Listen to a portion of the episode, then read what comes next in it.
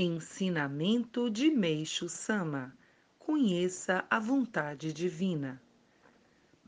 Volto a ventilar o assunto de que o homem foi criado para construir o mundo ideal planejado por Deus. E ele só trabalhará com saúde, sem desgraças, em ambiente satisfatório, se conseguir identificar-se com este objetivo divino. Eis a verdade eterna. O ser humano carrega não só as suas próprias máculas, como as de sua raiz familiar. Além disso, mesmo sem saber, ele absorve substâncias tóxicas, aumentando inevitavelmente o número de suas enfermidades. Ora, a existência de pessoas doentes e, consequentemente, inúteis para a obra divina constitui um prejuízo para Deus. Por isso, é lógico que ele deseje curá-las. Nem precisaríamos preocupar-nos com o assunto. No entanto, os que ignoram esse aspecto julgam que os remédios sejam o único recurso contra as doenças e nada mais fazem que reprimi-las. Assim, desconhecendo a lei de identidade espírito-matéria, jamais poderão obter a cura integral. Os males que decorrem da ignorância humana não se restringem às questões de saúde. Todas as desgraças têm o mesmo caráter e destinam-se à purificação do homem. O processo purificador, no entanto, muda seu tipo de ação de acordo com a causa do mal. Os pecados de furto, peculato, prejuízo ao próximo, luxo excessivo e outros são redimidos com perda de dinheiro e de bens materiais. O farrista que esbanja a herança familiar está redimindo as máculas de seus pais e de seus antepassados. O espírito de um antepassado escolheu um descendente para que por seu intermédio se processe a purificação e a preservação do sangue da família, a fim de que ela venha a progredir no futuro. Nessas circunstâncias, não aconselho que surta efeito. Pode ocorrer o caso de dois irmãos com índoles diferentes. Um é, é incorrigível e malvado, o outro é leal e honesto.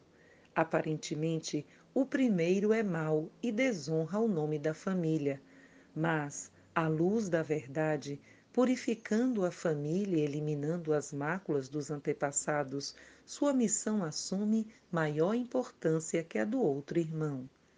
Por essa razão, é dificílimo definir o bem e o mal usando critérios humanos.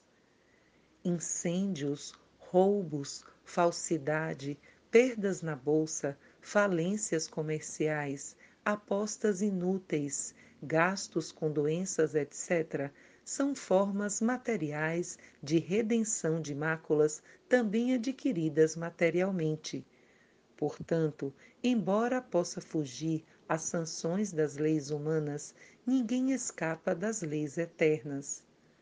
O pecado de enganar ou ludibriar os olhos humanos será redimido consequentemente pelos males da vista. Aquele que se comete através da palavra provocará doenças dos ouvidos ou da língua. Torturar a mente do próximo causará dores de cabeça. O uso dos braços apenas para benefício próprio será fonte de padecimento nos braços. A purificação ocorre de acordo com o princípio da concordância.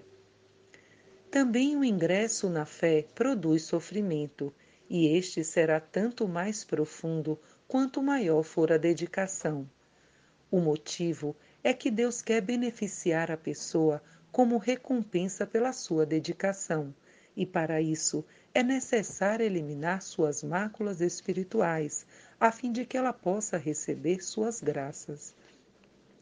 Suportando as purificações sem vacilar, a pessoa receberá benefícios inesperados. Entretanto, quem não possui firmeza de fé vacila nesses momentos decisivos. Vou lhes falar de minha experiência sobre o assunto. Durante 20 anos, sofri em virtude de dívidas aparentemente insolúveis. Finalmente, consegui saldá-las em 1941. Foi um alívio. No ano seguinte, começaram a chegar-me riquezas inesperadas, e assim me surpreendi com a profundidade da vontade divina.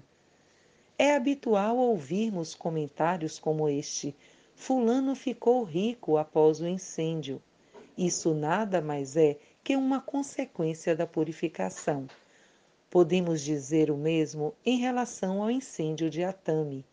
Se compararmos a atual cidade com que, com o que ela era antes da catástrofe, veremos que a diferença é surpreendente. Concluímos que, se os bons acontecimentos são apreciáveis, os maus também nos trazem benefícios, pois são purificadores, e que haverá verdadeira paz sempre que soubermos agradecer, tanto na saúde como na enfermidade. Mas isto se limita aos que têm fé.